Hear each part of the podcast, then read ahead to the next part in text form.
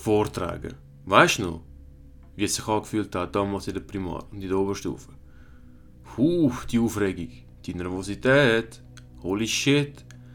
Du bist an deinem Pult und du weißt, oh shit, nach dem, wo dort vorne steht, bin ich dran. Du bist ganz am Zittern, bist ganz aufgeregt, oh mein Gott. So, Vortragen ist ganz wichtig. Nicht nur wegen dem Vortragen, Vortragen an sich, sondern weil da die Kommunikation eine ganz wichtige Rolle spielt. Und du wirst jetzt dann auch sehen, dass richtiges Vortragen, erfolgreiches Vortragen, ist das Gegenteil von dem, was dir die Schule beigebracht hat. Und auf das alles gehen wir auch ein. Gut, fangen wir gerade an. Was mir immer wieder auffällt, ist, dass Personen, die am Vortragen sind, sich zu sehr Mühe geben, zu professionell zu wirken und verstellen sich dann auch dabei. Jetzt, professionell musst du sein. Du musst kompetent sein, du musst dich auskennen können und das alles. Allerdings, bis auch dich selber mit deinem einzigartigen Charakter und deiner eigenen Persönlichkeit.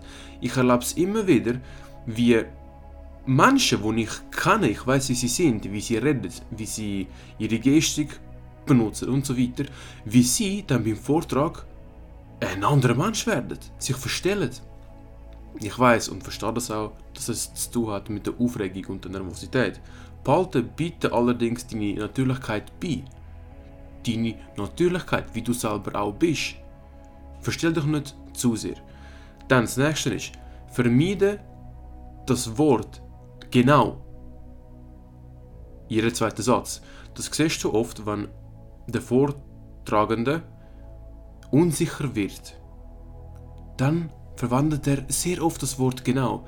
Im Sinne von äh, genau und genau, ja.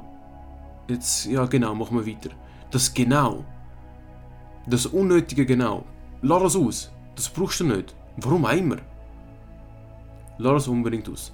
Dann, was mir auch gerade vor kurzem auffallen ist in der Uni, bei, bei vielen Vorträgen, die ich höre, ist der Satz. Ich hoffe, ich habe noch jetzt mit dem nicht allzu sehr verwirrt. Das ist eine Katastrophe. Sag das nicht. Seit Paul Watzlawick wissen wir, dass einzelne Wörter im Satz mehr wirken als der ganze Satz als solches. Das heißt, wenn wir jetzt den Satz hören als Zuhörer, ich hoffe, ich habe euch nicht ja, allzu sehr verwirrt jetzt mit dem. Was hören wir? Es ist verwirrt. Auch wenn sie sagt oder er sagt, nicht allzu sehr verwirrt. Was bei uns ankommt und was bei uns bleibt im Kopf, ist das Wort verwirrt. Das gleiche auch mit anderen Sätzen ich hoffe, das ist nicht zu sehr kompliziert gewesen. Was hören wir? Was erfasst unser Gehirn sofort? Kompliziert. Macht das nicht.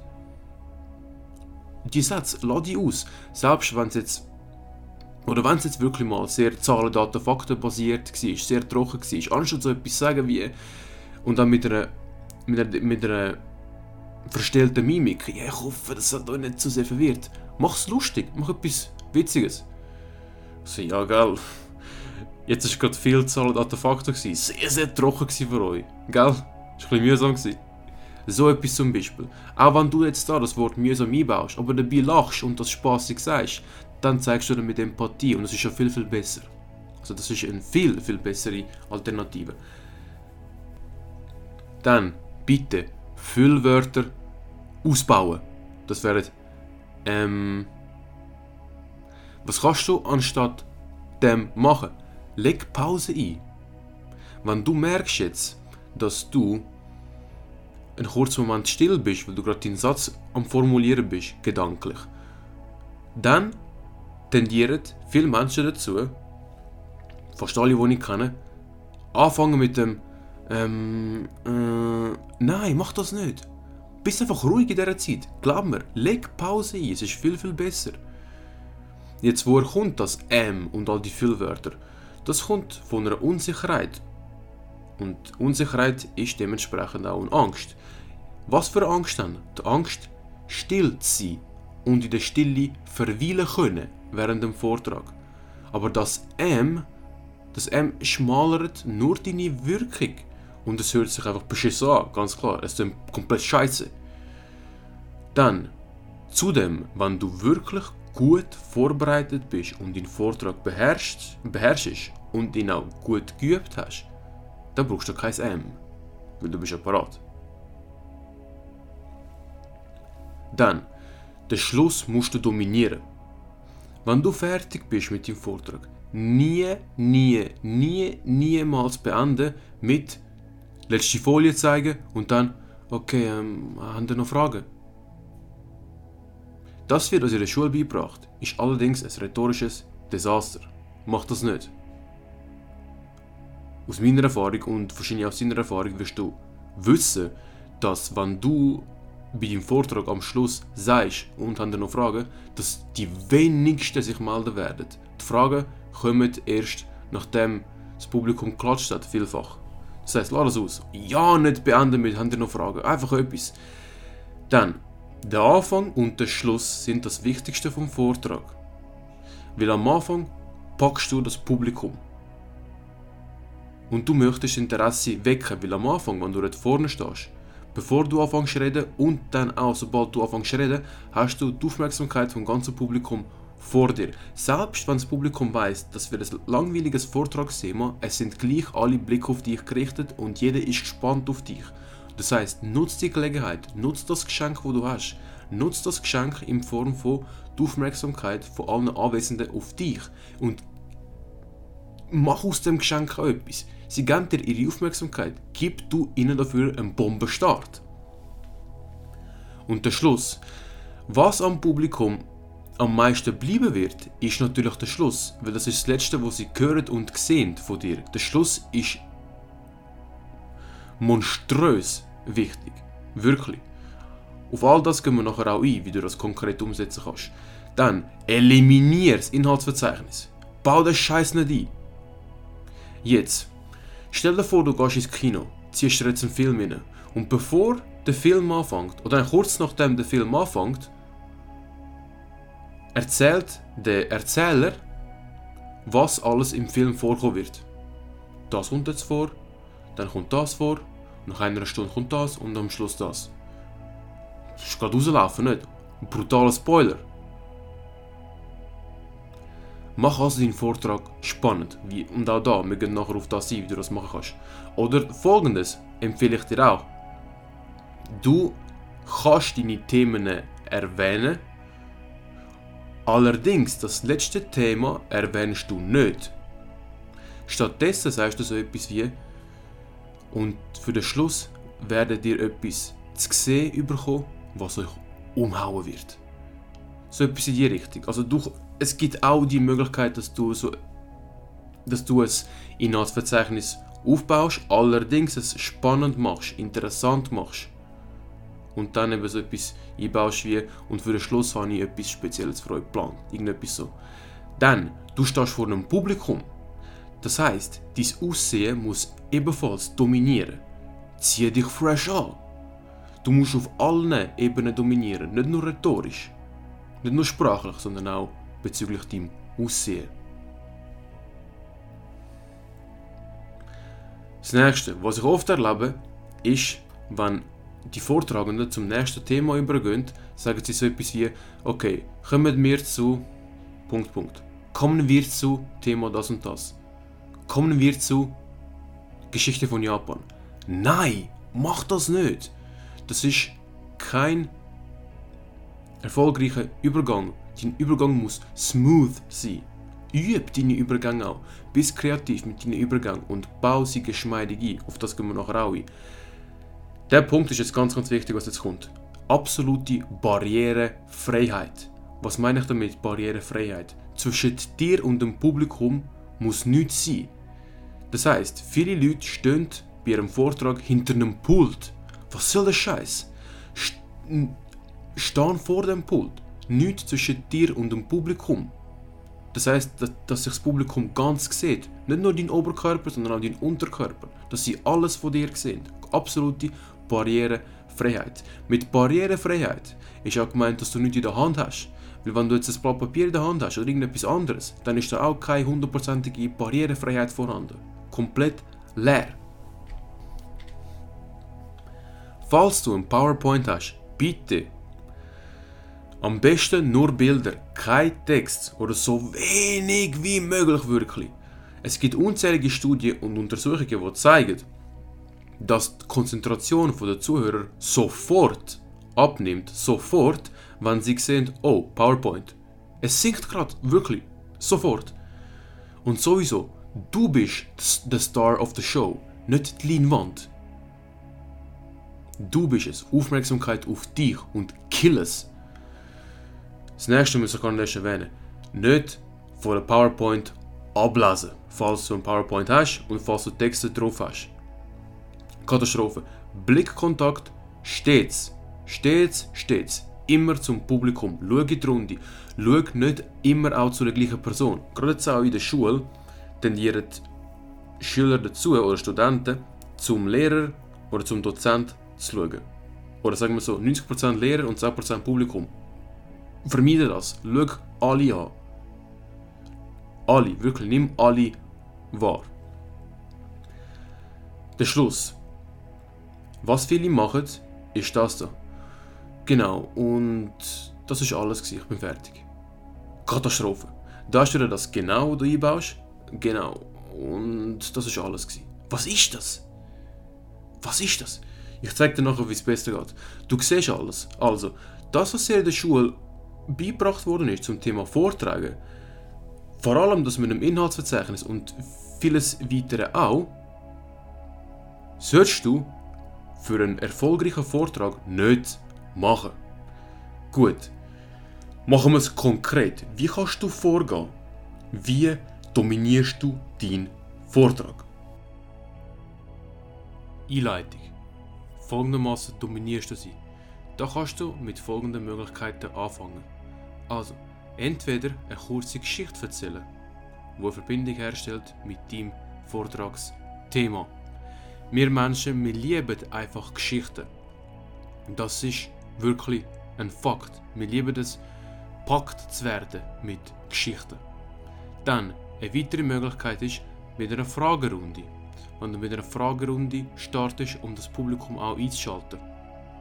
Und zwar eine Fragerunde, bei der du eine Frage stellst an deinem Publikum und sie dir dann Antworten tun. Oder du kannst eine Requisite mitnehmen und dann über sie reden. Das kann ein Gegenstand sein oder sonst irgendetwas anderes. Ich erzähle gerne eine Geschichte am Anfang vom Vortrag. Und es gibt auch viele Menschen, die auch Geschichten erzählen, die aber total langweilig sind. Also du musst da einige Punkte beachten. Die wären, benutze Metaphern. Also in dem Sinn erzeugst du Bilder im Kopf von deinen Zuhörern. Und das ist ganz, ganz kraftvoll. Dann spiel mit deiner Stimme. Red mal leisig, red mal leislich, mal lauter, mal höher, mal tiefer und so weiter. Deine Körpersprache. Es gibt da so eine Faustregel. Je größer der Saal, desto größer muss auch deine Körpersprache sein. Auch wenn du es dir nicht so gewohnt bist, benutze grosse Geste und wird körpersprachlich aktiv in deinem Vortrag. Das ist wirklich ganz wichtig. Der Hauptteil. Jetzt. Mach nicht, dass das viele machen, dass du ein Inhaltsverzeichnis zeigst, das dann erklärst, wie dir das in der Schule beigebracht worden ist, dass du das machen musst. Ja? Mit dem Inhaltsverzeichnis und dann als erstes werde ich das, dann danach das und das und das. Mach das nicht. Wie wir schon am Anfang angeschaut haben, es gibt da viel bessere Möglichkeiten, um das umzugehen. Jetzt, wenn du in deinem Vortrag über vier Themen reden wirst, über vier Themen, was du machen kannst, zähl nur die ersten drei auf. Und auch da, mach es spannend. Wenn du jetzt einen Vortrag haltest über Autos und dein Vortrag besteht aus den Themen Motor, Karosserie und Design und am Schluss hast du ein Video vorbereitet, dann könntest du bei der Vorstellung von deinen Themen so etwas sagen wie ohne Antrieb geht gar nicht. Ohne Motor bewegt sich das Auto nicht. Daher schauen wir uns das als allererstes an. Natürlich muss ein Diamant auch geschützt werden.